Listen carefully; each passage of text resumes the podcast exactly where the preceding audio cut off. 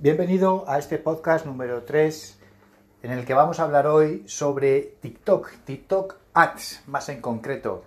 Esta nueva red social, no tan nueva, que ya lleva tiempo, está funcionando realmente bien. Ahora mismo, bueno, lo, bueno que tiene TikTok es pues lo que le pasaba a Instagram hace unos años, que realizas una publicación y tenemos pues un alcance que, bueno, pues que perdimos de vista hace ya mucho tiempo en Facebook y en Instagram. Mm, es una red social un poco diferente, está muy asociada a la gente joven, a, los bailes, pero nada más lejos de la realidad. Sí, es cierto que en sus orígenes, eh, bueno, pues el público que, que, más adeptos tuvo en esta red social fue este que acabamos de hablar, pero ya en la actualidad hay muchos grandes profesionales, hay, eh, bueno, pues TikTokers que hacen contenido de muchísimo valor, contenido que nada tiene que ver con el baile y que os animo a, si no lo habéis escuchado todavía, si no habéis visto, si no os habéis metido en esta red social, a que lo comprobéis vosotros mismos. Entonces, una de las, de las partes buenas que precisamente tiene TikTok es el alcance y que actualmente podemos disfrutar de un montón de contenido de valor que vamos a encontrar en esta red social. Luego, por otro lado, tenemos la publicidad en TikTok, el TikTok Ads. Bueno, por un lado, nos están animando a que hagamos los profesionales, nos encargamos de comprar tráfico, de realizar funnels, de, de vender en definitiva en redes sociales. Nos animan y nos incentivan con una beca, vamos a llamarlo beca.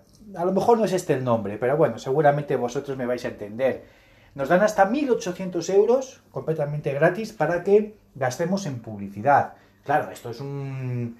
es, muy apetecible, ¿no? Realmente han sabido tocarnos eh, para que comencemos o al menos probemos con esta herramienta publicitaria, ¿no? ¿Y cómo es esto? Bueno, pues por el hecho de simplemente de darte de alta en TikTok Ads, cuando hagas la primera campaña, al finalizar, te va a decir, bueno, pues que te dan estos 1.800 euros. ¿Y cómo es? Si tú metes 100 euros, ellos te van a dar otros 100. Si metes 200, ellos te van a dar otros 200. Si tú metes 500, te van a dar otros 500. Así hasta 1800, ¿vale?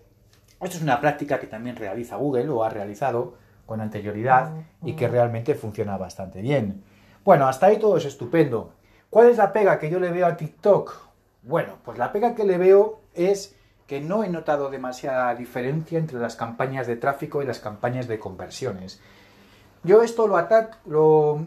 Sí, yo creo que, puede ser porque mm, pues ahora mismo es una red social muy nueva con, pues con, un business manager muy nuevo, que además se parece muchísimo al de Facebook. Y claro, ellos ahora mismo pues tampoco tienen un, pixel muy, muy optimizado como para saber cuál es el público que realmente eh, está orientado a la conversión. Entonces, esa es una de...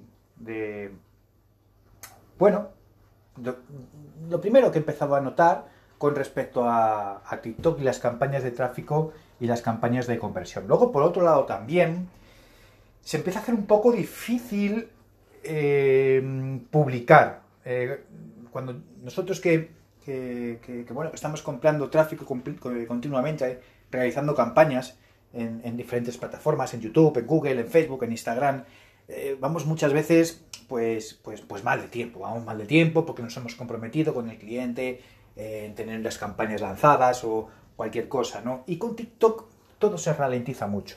Y se ralentiza porque quiero pensar que mm, cuando, cuando tú haces una campaña, el sistema de validación debe de ser un algoritmo, no creo que sea una persona.